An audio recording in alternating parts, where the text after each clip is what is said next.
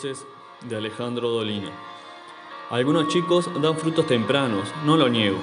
Sus padres se enorgullecen y los exhiben entre sus familiares y conocidos, cuando no en el cine o la televisión. Me atrevo a pensar, sin embargo, que no toda precocidad es auspiciosa.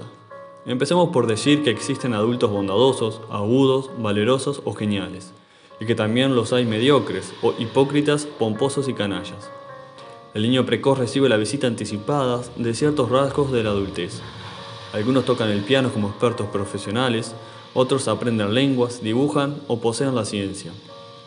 Pero hay chicos cuya precocidad consiste en adquirir antes de tiempo el tono vacío y protocolar de las conversaciones de la sala de espera, y aprenden a los seis años la filosofía de los tontos satisfechos. Así anda el mundo, doña Juana. ¿Qué se gana discutiendo, don José? Hablando se entiende la gente, Carlitos. También repiten el lenguaje de las revistas y hacen suyas las respuestas de los reportajes más vulgares. Por cierto, mucha gente cree que esa es la sabiduría. Y yo digo que más sabios son los pibes indoctos que observan con repugnancia los diálogos de los parientes bien educados. Ojalá surjan muchos niños prodigios que se apropien del genio con impaciencia. Pero para ser papanata, me parece que no hay apuro.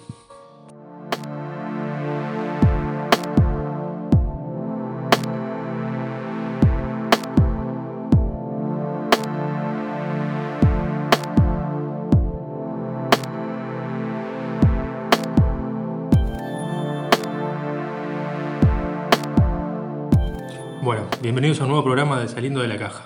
Y, el- y hoy vamos a tratar un tema bastante interesante. Vamos a hablar del sistema educativo. Sí, va a ser interesante comenzar quizás este, hablando cuando fue creado el sistema educativo, ¿no? Como para contextualizar un poco el momento en el que fue creado este, y luego caer, digamos, en la sociedad actual Bien, y bueno. ver cómo hay. ¿Y para qué fue creado entonces?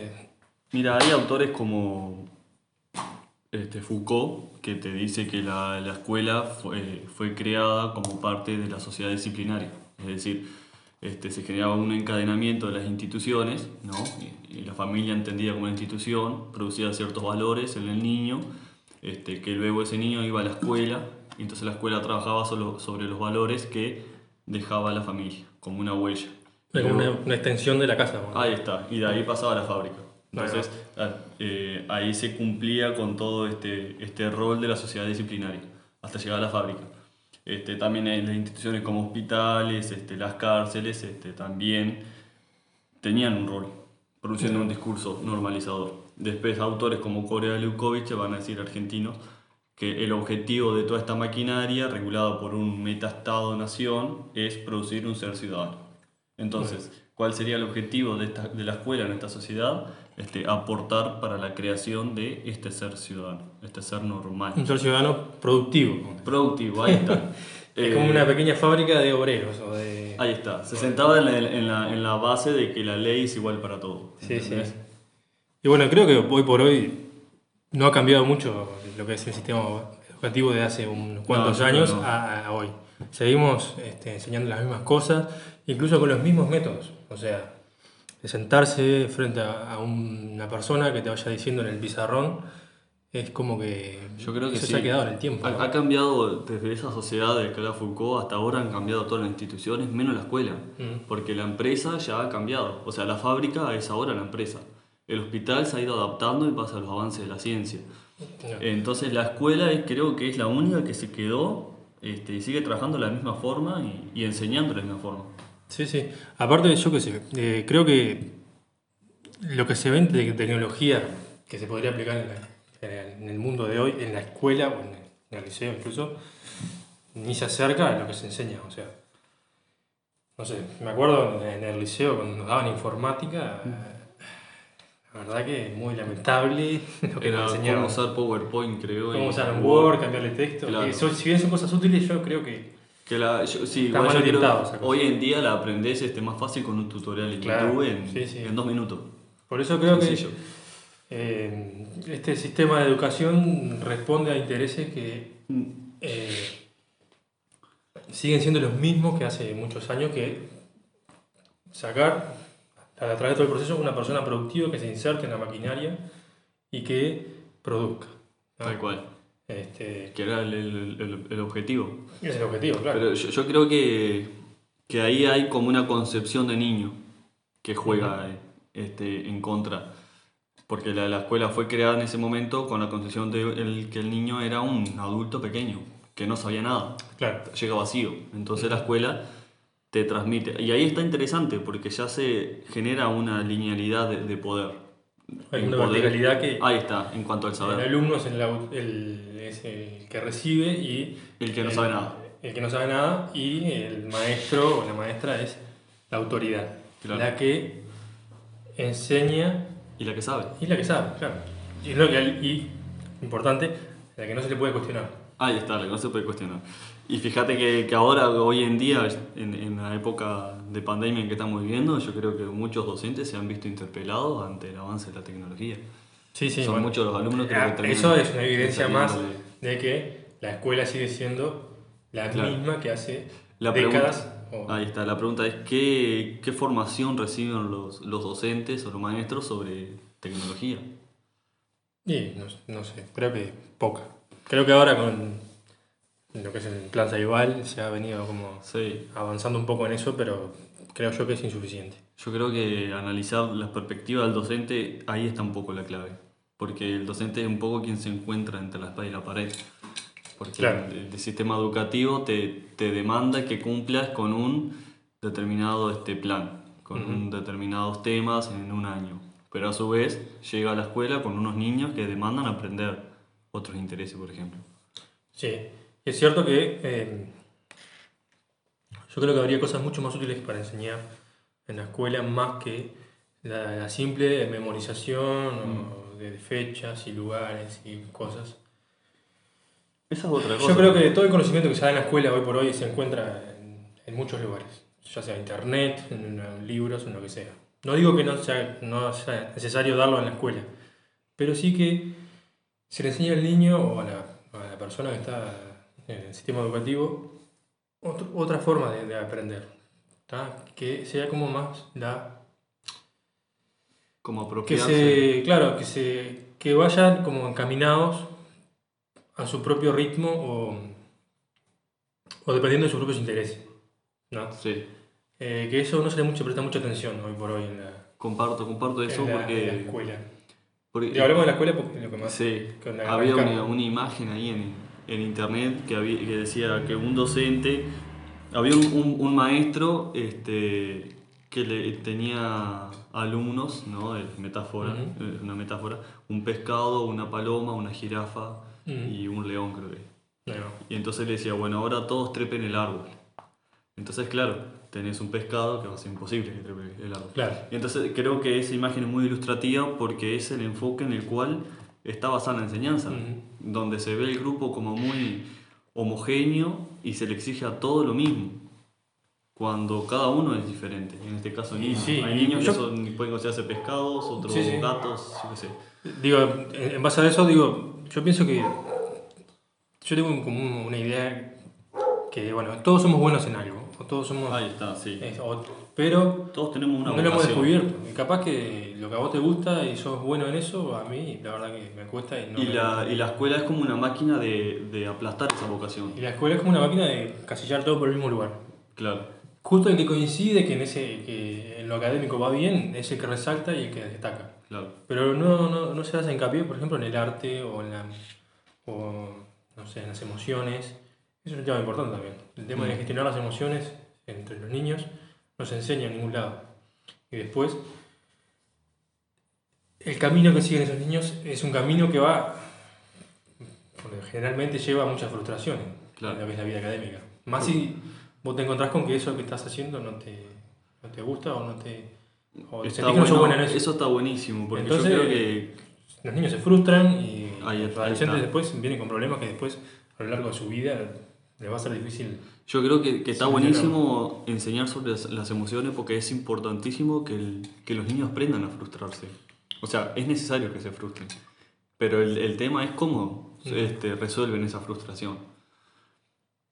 Porque... Y que ni hablemos de la presión que ponen los padres a veces Tal cual. eh, en esos niños. Y la sociedad misma también. Yo creo Claro. que hoy en día vivimos una sociedad que es muy exigente.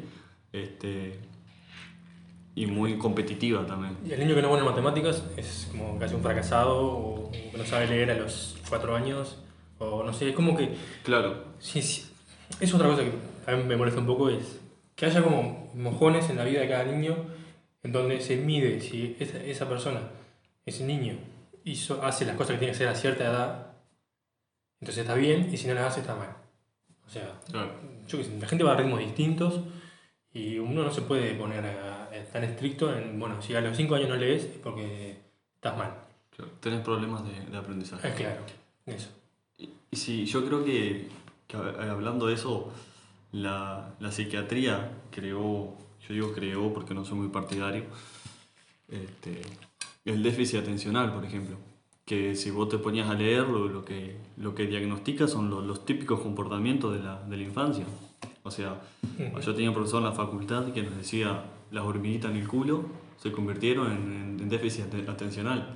Y yo creo que nos estamos olvidando de lo que es ser niño, de lo que significa ser un niño. Y lo queremos tener quieto como un adulto, o Sí, como sí. mismo como, como cuando la escuela fue, cre- fue Claro, creada, cuatro horas sentado mirando Claro, un pizarrón. Te estás preparando para el trabajo de, de sedentario, de oficina, o de la fábrica. Pero son niños, necesitan correr, necesitan estar en movimiento. Sí. Yo creo que ahí debe ser repensado y re- readaptado el sistema educativo.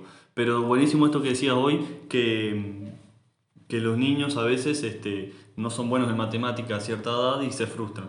Y, pero se frustran también porque hay un sistema educativo que te está este, homogeneizando, es decir, te está comparando con el que tenés al lado. Claro. Mi compañero tiene 8 en matemáticas, yo tengo 6, por lo tanto soy peor que él. Pero en realidad otro no tema. sabemos los intereses. Las evaluaciones, el sistema de hay en toda la educación Se debe medir el aprendizaje. horrible, horrible para mí. Yo pienso O por, eso. o por lo menos que no se le dé tanto peso. O sea, es una nota, necesitas una nota para salvar. Pero bueno, pero Claro. Pero ¿cómo se mide ese aprendizaje? no, no mide, no mide lo que aprendiste, mide lo que sabes para ese momento.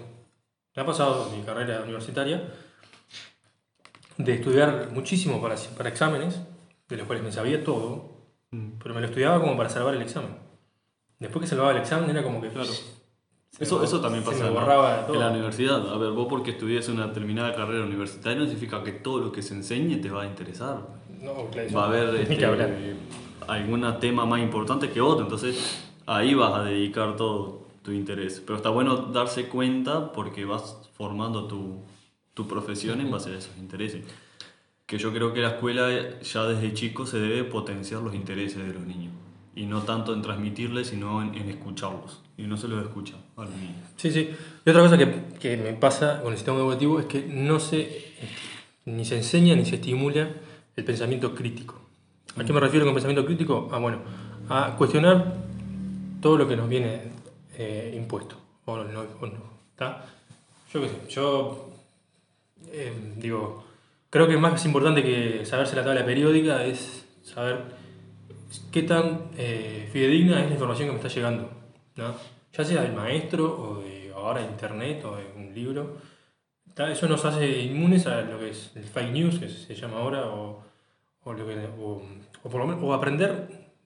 Eso es una forma de aprender también, cuestionar las cosas. ¿Por qué? Porque me obliga a, bueno, contrastar cierta información, buscar información distinta de distintas fuentes. Entonces, es como que eso no se enseña. Lo que te, te dieron en la escuela, lo que te dieron en el liceo, es la verdad, es la pura verdad, y nadie la cuestiona. Y no, Eso- se, y no se, y no se estimula eso. Eso es interesante, la- las fuentes de donde se accede al conocimiento también. Claro. Fíjate que, que a veces se le manda a hacer de... Pero también yo creo que todo tiene de base ya una falla del sistema educativo, porque a veces los docentes le mandan a buscar, por ejemplo, información sobre la historia del Uruguay. Ujú. Entonces a los gurises a veces ni les interesa eso. Entonces van, sacan de Wikipedia, copian y pegan. Sin ni siquiera leer o, o hacer un pensamiento crítico sobre lo que estoy copiando. O, mej- o en el mejor de los casos, Sí, sí. imprimiendo para presentarle como tarea. es que es eso. Es que eh, hoy por hoy se copia, se pega. ¿Por ¿Qué pasa? Porque eh, se estimula o se, eh, se recompensa que vos hagas la tarea. Claro. no la forma que la haces ni cómo la haces. Si bien hay una evaluación después, eh, es más importante entregarla a tiempo Eso. entregarla bien. Tal cual. ¿no? Entonces, eso fomenta todo que se pierda un poco la, la- la, la idea de, de- de la tarea en sí, ¿no? Claro, sí. Que es que, bueno, que el niño o la persona aprenda este, la- lo que está estudiando, ¿no? Tal cual. Yo creo que. que. que sí, que la, la, la escuela eh, tiene que, que repensarse en ese sentido sobre lo que se le enseña. Y, y como dije hoy, escucharlo, porque a veces se le enseña, por ejemplo, quién fue Artiga, quién fue, qué fue la historia del Uruguay. Entonces, este, lo que se enseña en la escuela es que Artiga es el prócer, por ejemplo, acá en Uruguay. ¿tá? Pero a ver, vos qué pensás sobre Artiga? ¿Estás de acuerdo con lo que hizo, con lo que no hizo? Y, y en la escuela lo que se te enseña a repetir que, que Artiga es el prócer. Entonces, si repetís que Artiga no fue un prócer, vas a la dirección. Claro. Porque le estás faltando el respeto al prócer. Ahí está.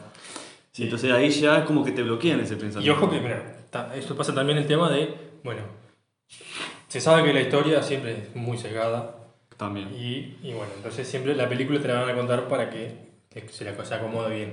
Entonces justamente lo que yo decía hoy era, bueno, si tener un, pensamiento crítico y decir, bueno, pero ¿será tan así? Claro. Eh, yo qué sé, no sé, no, no quería que Uruguay existiera en todo caso, o, o no, como la- no como está hoy, sino que él te- te pensaba otra cosa más grande y no sé, bueno, Claro. si te pones a indagar, hay muchas cosas de, de Artigas que no se cuentan. Pues. Igual más allá de todo eso, que es, es- es por fuera, eh, digo, aceptamos como verdad absoluta eh, eso que nos dijeron. ¿ah? Que Artigas peleó contra los malos y liberó Uruguay Claro. y no sé qué. Y bueno, está. Y eso fue lo que aprendimos. Y ni siquiera nos pusimos a pensar ¿Qué tan útil es eso que nos están dando? qué tan útil y qué tan verdadero. Y qué- claro, qué tan verdadero y, y enseñar también a veces que por qué es útil esa información que nos llega. ¿Por qué es tan útil entender el Eso, pasado? eso también es importante. ¿Entendés? ¿Para qué sirve? Porque eso Claro. O sea, es importante el pasado para, para entender mejor el presente o, o no repetir los fallos del pasado. Exacto. Pero, pero el, el tema está en cómo se transmite esa información. Yo creo que también se vuelve muy importante, como hablamos en el programa anterior sobre género, este, importantísimo trabajar la sexualidad, por ejemplo, con los niños. Eso es y importante. y es algo Muy que no importante. se trabaja en la escuela. Sí. Este, bueno, y ponerle, a- yo qué sé, me pasa a mí con más mi área, que es la, la- la ciencia y las matemáticas. eh, el tema es, siempre está la pregunta, ¿para qué sirven las matemáticas si después no las voy a usar para nada? Ahí está, sí. ¿Cómo aplico, cómo era Claro. la fórmula esa, B más menos? Y Sí, no. Ahí va. Este, ¿Cómo bueno. aplico eso en mi vida? Sí, bueno, en realidad, más allá de que la matemática sí se, se- necesita para muchas cosas, Ujú. Eh, también lo que te dan las matemáticas es un tipo de pensamiento eh, abstracto, de, de razonar, que es útil no solo para las matemáticas en sí, sino para muchas cosas, muchos problemas que te van a surgir en la Y vida. para el cerebro mismo, para ejercitar el cerebro. Sí, claro. Digo, También. ah, justamente, las, las matemáticas sir- sirven para eso. ¿Qué pasa? El mismo problema. ¿Cómo se enseñan las matemáticas hoy por hoy? Espantoso. ¿ah? Claro. Se enseña, bueno, 2 por 2, 4, aprendete todas las tablas de memoria, aprendete a dividir, aprendete a multiplicar y tal. Y después te toma una prueba a ver si sabes o no y ya está. Y no, no. Sí, fíjate que también está en, cómo se evalúa. Yo me acuerdo en mi tiempo de liceo, vos hacías todo el, re- el ra- razonamiento perfecto, ¿no? De la- Ujú. Del problema que te ponían, pero te equivocabas en un signo. Y ya eso te restaba pila de puntos. Pero en realidad la lógica estaba bien hecha. Te equivocaste en un simple signo. sí, sí, y ya claro. claramente te dio un, un resultado totalmente diferente. Exacto. Pero la lógica la entendiste y la estás haciendo. Entonces ahí cae tajantemente y te pone una Decía- porque el resultado es otro. Adrián Paenza, que es un escritor y matemático bastante conocido, por lo menos para la gente de las matemáticas, que las, las matemáticas son como una gran casa hermosa. Lo único que te las empiezan a, a enseñar por el baño, te dice. o sea, o sea si, Claro, si- si- si ya arrancas mal con la enseñanza de las matemáticas, después nadie va a querer seguir matemáticas. O nadie va a querer aprenderlas. Y Claro. siempre. ¿no? Entonces, este, entonces también, Yo, yo pi- así como las matemáticas, con todas las demás este, ramas, eh, pasa que eh, la forma que se enseñan está como desactualizada. ¿No te pasa que o, o no has pensado que quizás la matemática en cierto modo, principalmente en el liceo, esté como muy sobrevalorada, en el sentido de que se, se, se predispone a los alumnos diciéndoles que matemática es difícil. Ah, sí, llegues bueno, a sí. cuarto quinto es difícil. Mirá que está difícil, prepárate. Sí, sí. Entonces ahí ya quedan como Es como un cupo en las matemáticas Ahí que está. no... Entonces, si le damos otra, otro giro, le decimos, che, mira, la matemática no es difícil, pero tampoco está fácil, podés No, acceder. no. Capaz que hay más motivación, ¿entendés? A mí fue lo que me, lo que me pasó con, cuando entré a la facultad de, de ingeniería. Igual, ojo, son, a ver, hay, que, que- hay que en- entenderla bien, ¿no? No, Sí, quiero, sí. Decir, no quiero decir que sea una, una papa. Claro, pero cuando entré ahí fue como decir, ta, como en todos lados me encontré con buenos profesores y malos profesores. Claro. Pero cuando tuve la suerte de encontrarme con buenos profesores, es como decir, pa, está al alcance de cualquiera esto.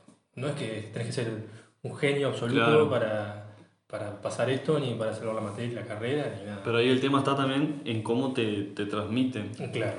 el la, la matemática. Después en tenías este otras- otros profesores que lo que te hacían era copiarte el libro del, en el pizarrón y vos eso lo tenías que copiar en tu cuaderno. Claro. Y eso era lo que Y te si tenías dudas, anda Claro, reclamar tenías dudas, te decían andar libro. Claro. Entonces, eh, entonces, ta, por eso te digo, eso fue como una, una gran apertura de cabeza para mí, decir, ¿cómo cuando tenés un buen profesor, alguien que no está ahí solo por, no sé, porque sí, sino que le gusta, también es un tema vocacional también el tema de la, Sí. la enseñanza, ¿no? ¿Cómo eh, a vos te predispone de otra manera para, para aprender? Yo creo que con esos profesores que tuve yo fueron las mejores materias, fue donde me fue mejor en las, las materias. Claro. ¿No? O sea, sacaba con buena nota y todo, pero más allá de la nota era porque vos aprendías algo. Vos sentías que aprendías. Te quedaba como una huella. digamos. Claro. Y no solo eso, sino que. eh, porque obviamente eh, el tipo no te podía dar todo, pero vos te, te quedaba como con ganas de seguir. Claro. Entonces vos decís, bueno, está, vos, loco, está bueno eso, que te digan, que te den ganas de, como de seguir. De- es cuando vos- yo veía con uno que me estaba enseñando bien. Claro. Y pasa con todo, yo qué sé, los gurises ahora la- del liceo o de la escuela, no sé, eh, le toman como ese rechazo porque. Porque sí, porque la forma que se enseña hoy es, es totalmente. No está Sí. adaptada al mundo. Imagínate niños, adolescentes que están todo el día con celular, con el play, con la, con la televisión, estímulos a mil por hora. Se sientan en un salón a ver a una persona escribir. Bueno, hoy es no sé qué. de- Claro, seguimos operando en la forma moderna. para en los tipos, para los tipos Claro. no cámara lenta, o sea, es como... Tal cual. Incluso la- las tecnologías que siguen usando. O sea, vienen de, de usar eh, pantallas, este, compu, tablet, tele, a llegar a, a la escuela, Claro. cosas de pizarrón y tiza. Ujú. ¿Entendés? Otra cosa que, que me, me pasaba a mí con, con mi nena cuando le mandaban los deberes era, sin mentirte, repetir 5, 6, 7 carillas de letra cursiva. Claro. ¿Para qué? O sea, hoy por hoy ya no se usa la letra cursiva. Yo no la he visto Claro. en ningún lugar, salvo en alguna cosa puntual.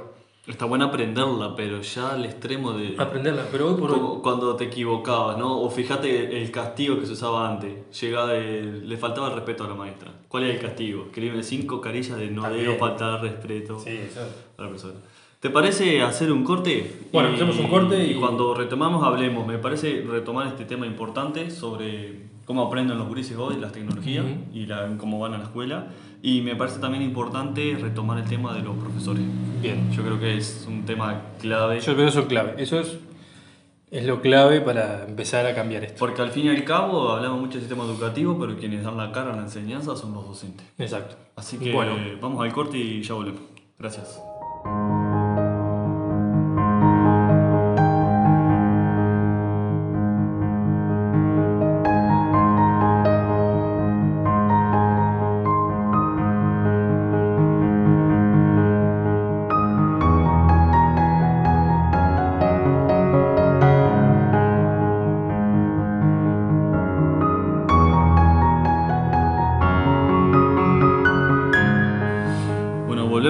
Corte. Vamos a hablar ahora sobre el tema que nos quedó ahí medio colgado, sobre los profesores, que me parece como decíamos, eh, es una clave para, para la enseñanza. Ujú. Para- Sí, yo creo que, digo, eh, viendo, son la, la gente que está en el medio, ¿no? Claro. Dentro de, los, de las personas que enseñan, de las personas que son alumnos, y el sistema este que exige una cosa y los alumnos que exigen otra. Claro. Entonces ahí está como el medio de mediador. Y generalmente se decantan por el lado del sistema, ¿no?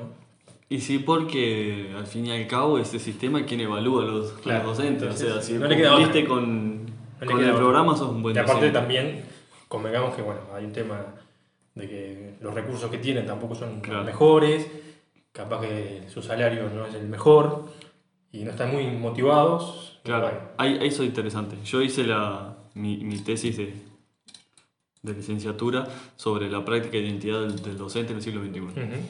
Y una de las conclusiones que llegaba es que la motivación ¿no? influye en la identidad del docente.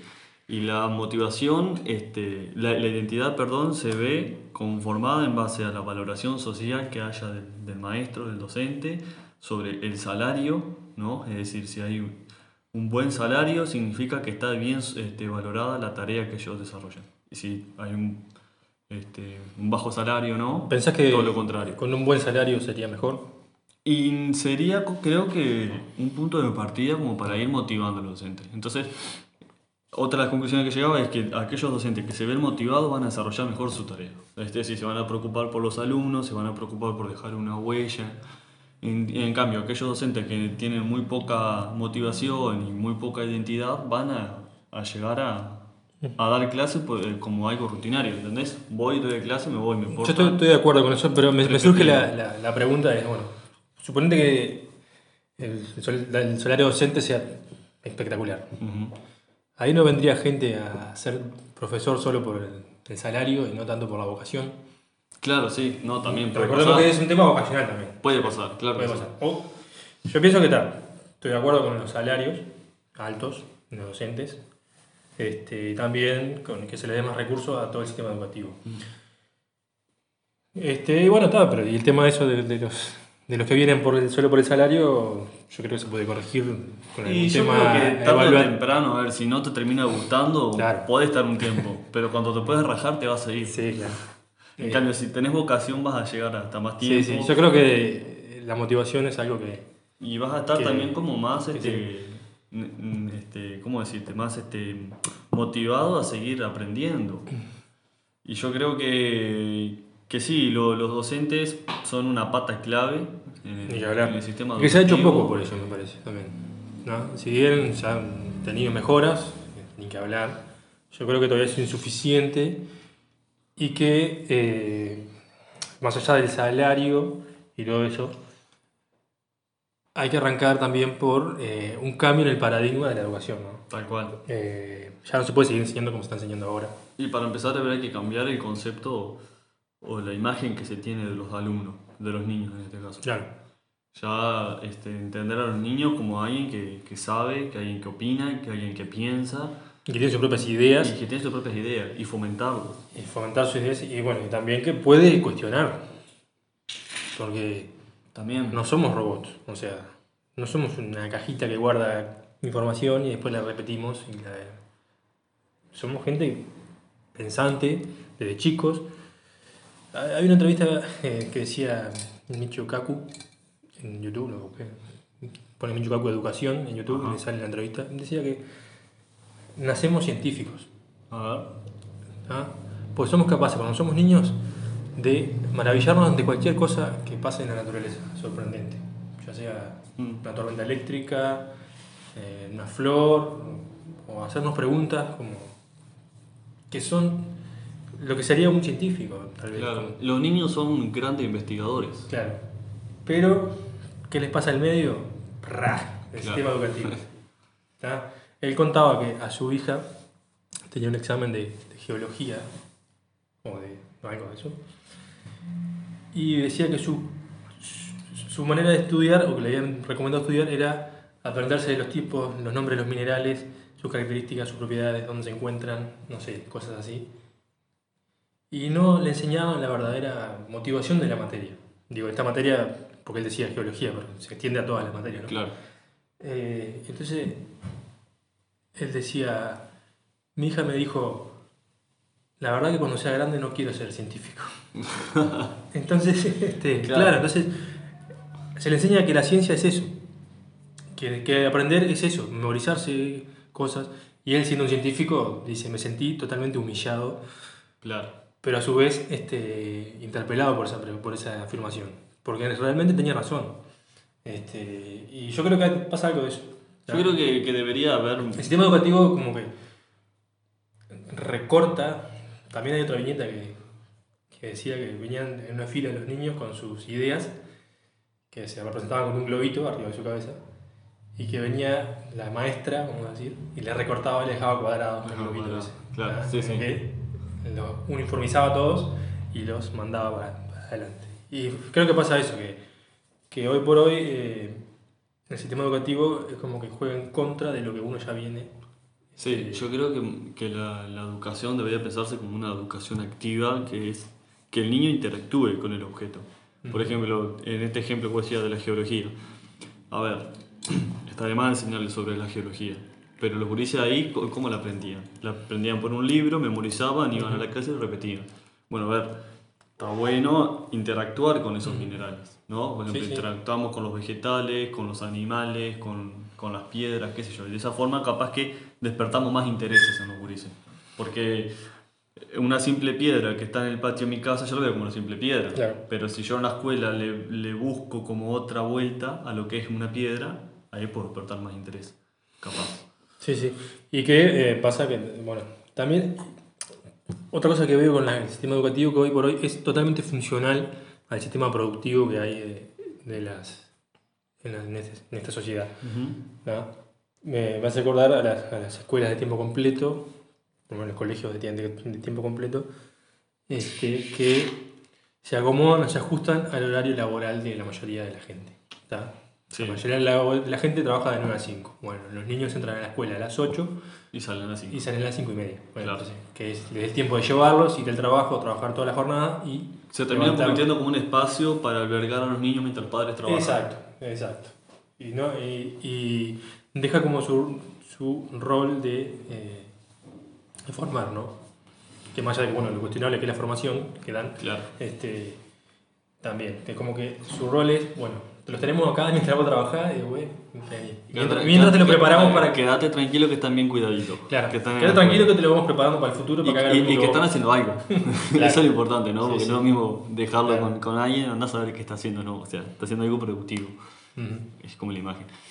Este, yo pienso que, que ha- hay que entender, hay que contextualizar, me parece muy importante, siempre.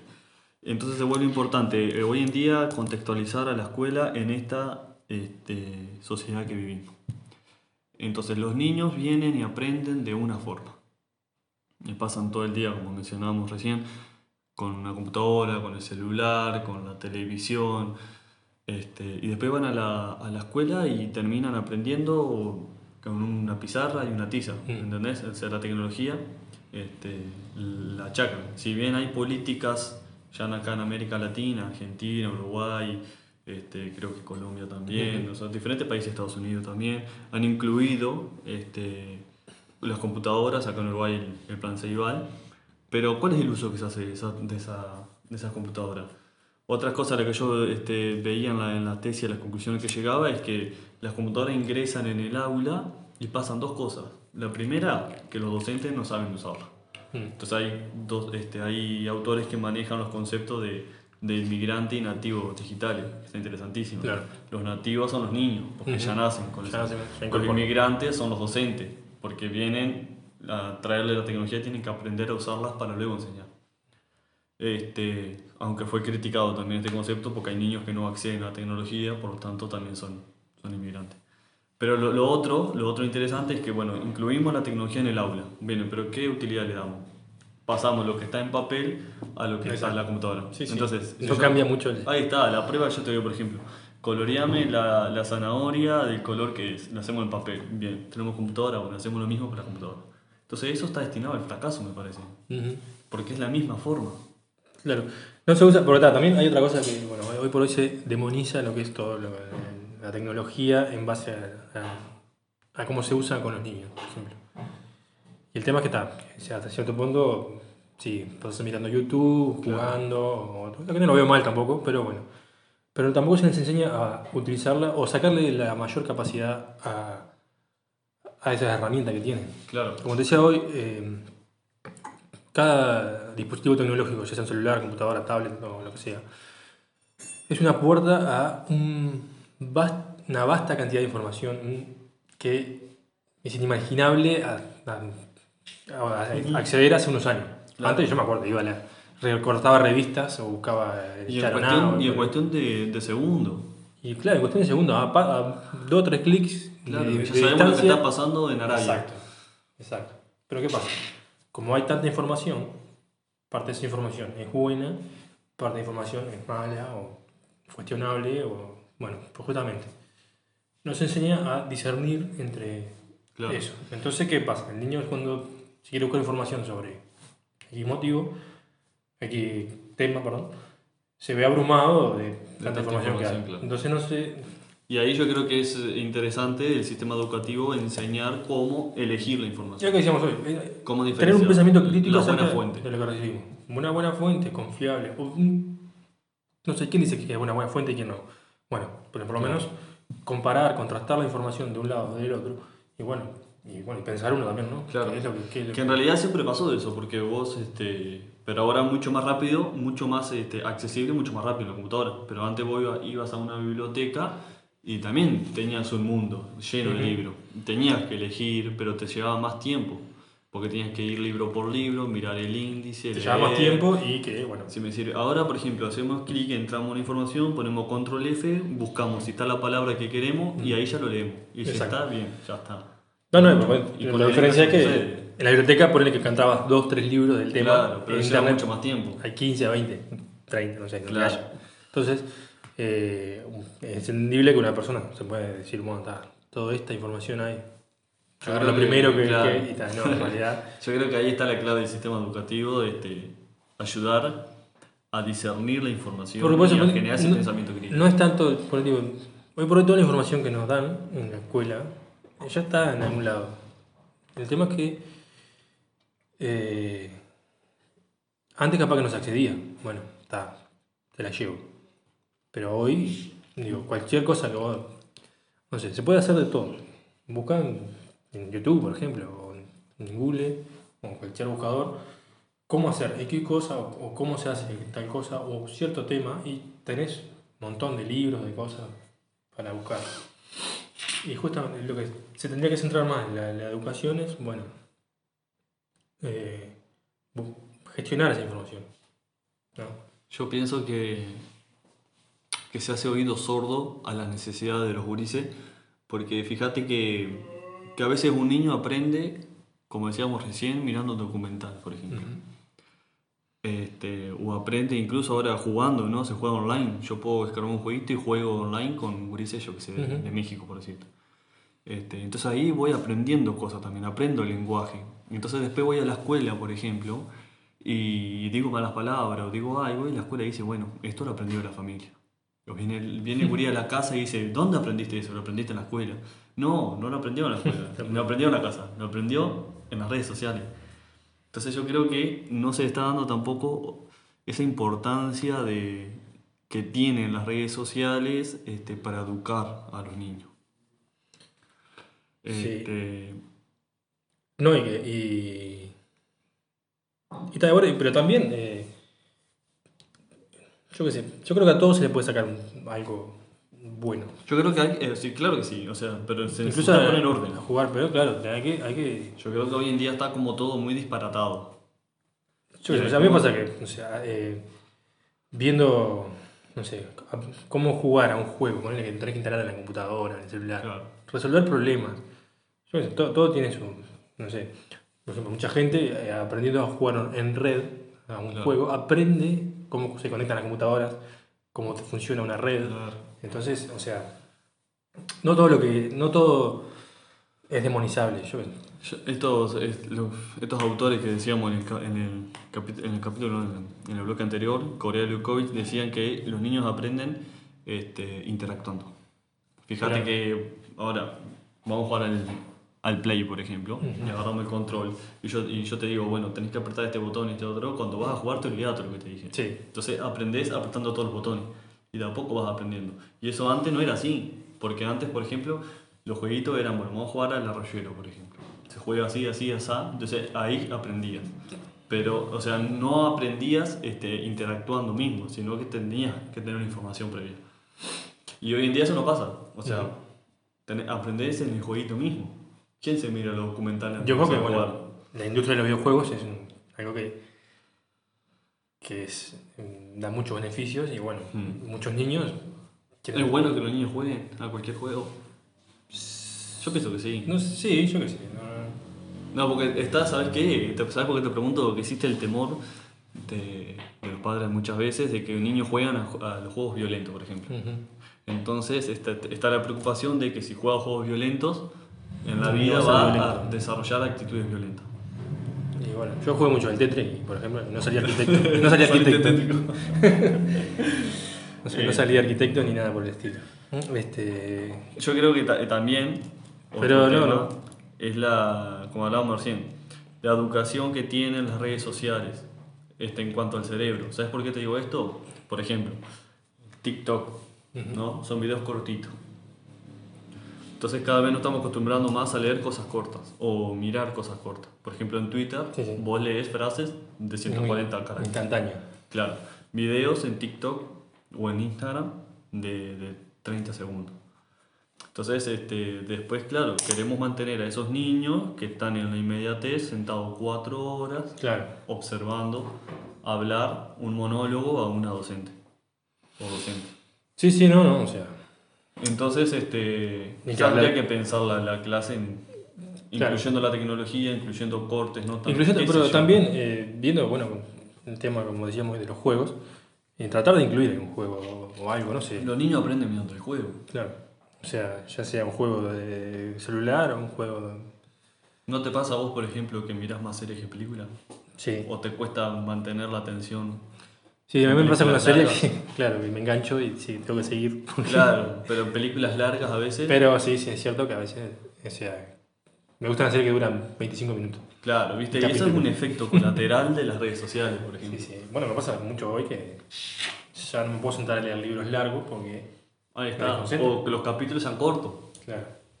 O me pasa que. Bueno, y si nos pasa a nosotros, por ejemplo, imagínate a los gurises. Sí, ¿no? A los niños, ¿cómo le debe pasar eso? Por te digo, para ellos estar adentro en una clase, en una clase debe ser como algo en cámara lenta. Que La maestra va, escribe. Entonces, y mientras el mundo pasa en cámara lenta, ellos están con una efusividad al máximo y, sí. y, se, bueno, y ser inquietos. Mira, te introduzco otro tema, ¿querés? Dale. le giramos la vuelta a la tapa, porque venimos hablando de las tecnologías y de un niño normal, o de un niño que se considera normal. Bien, pero ¿qué pasa cuando viene un niño, por ejemplo, que ingresa al aula, este, que tiene discapacidades, por ejemplo? O un niño que este, tiene problemas auditivos. O un niño que tiene problemas este, de visión. O mismo para comunicarse verbalmente. ¿Qué hacemos con esos niños? Porque se vienen formando este, docentes para niños que son considerados, entre comillas, normales. Sí. ¿Entendés?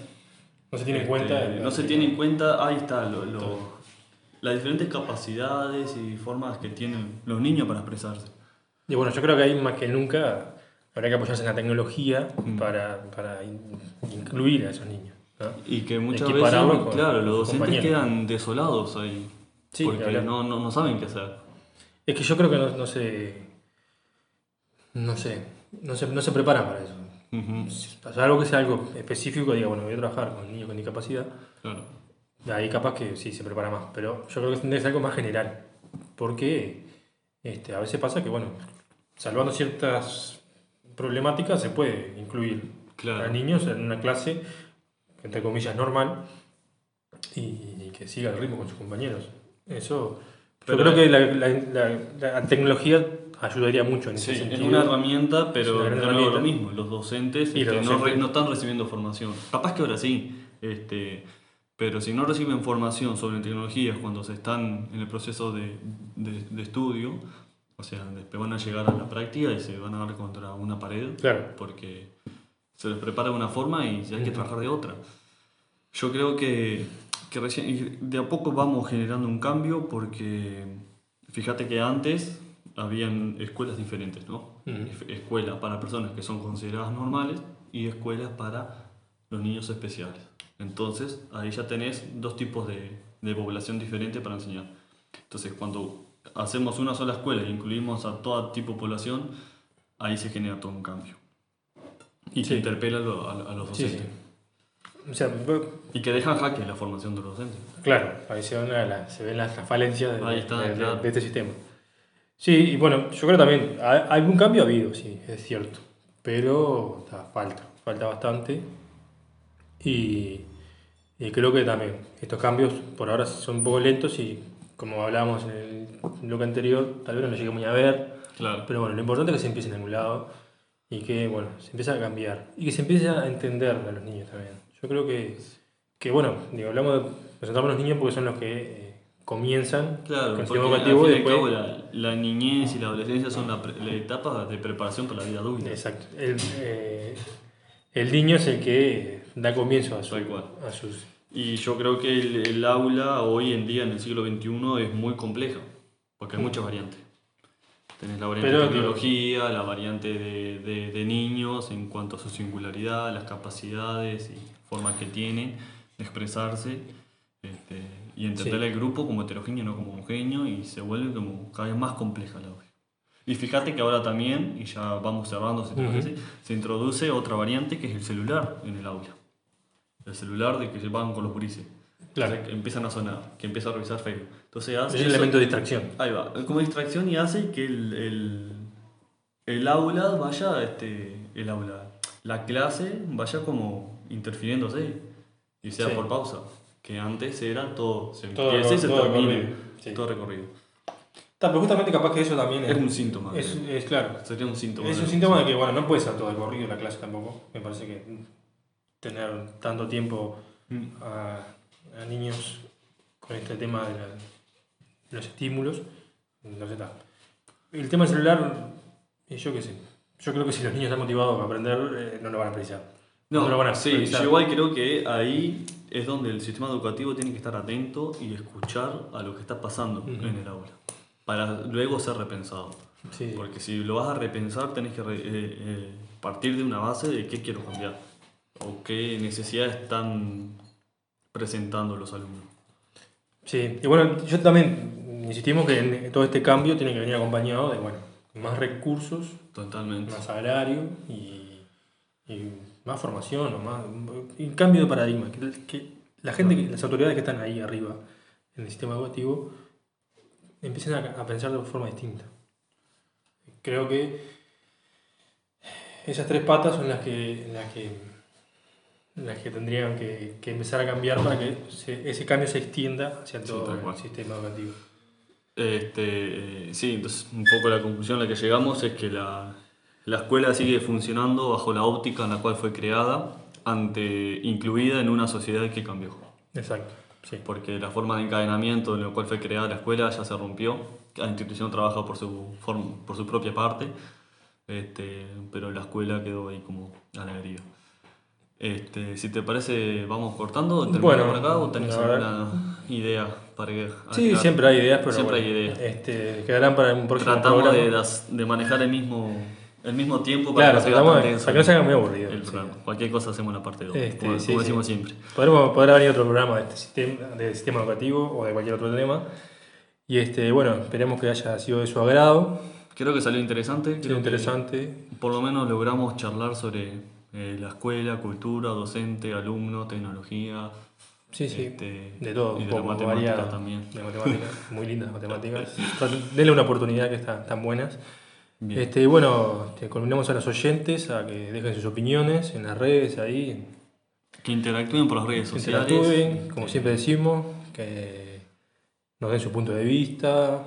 Tenemos que- pensado este, quizás este, en un momento dado hacer un programa especialmente de, De- de comentarios y preguntas Preguntas que lleguen a... Ahí está. Bueno, Y ahí ir retomando sobre las diferentes temáticas de los diferentes episodios y ni que hablar, ni que hacer hablar. como un repaso. Siempre está bueno- Antes del parcial. Siempre, está bueno tener este, la óptica de otras personas. Este, Ya tenemos igual unos cuantos comentarios que nos han llegado. bien, bueno, van que- anotando que Vamos este, a ir Que lo vamos a ir recibiendo más. sí, sí, ni que hablar. Así Sí, bueno, cuando más rico el- consigamos una, este, una buena cantidad, Le damos. Haremos un programa con todas estas preguntas, viendo la óptica de ustedes. Y, Queremos este, muchas preguntas y pocas respuestas. Exacto. Y como siempre decimos, exactamente, seguramente no se lleva ninguna respuesta, pero sí otras preguntas. Y sí, tra- tratar de salir de la caja. y salimos de la caja. Hasta el próximo episodio. Muchísimas gracias. Chau, chau.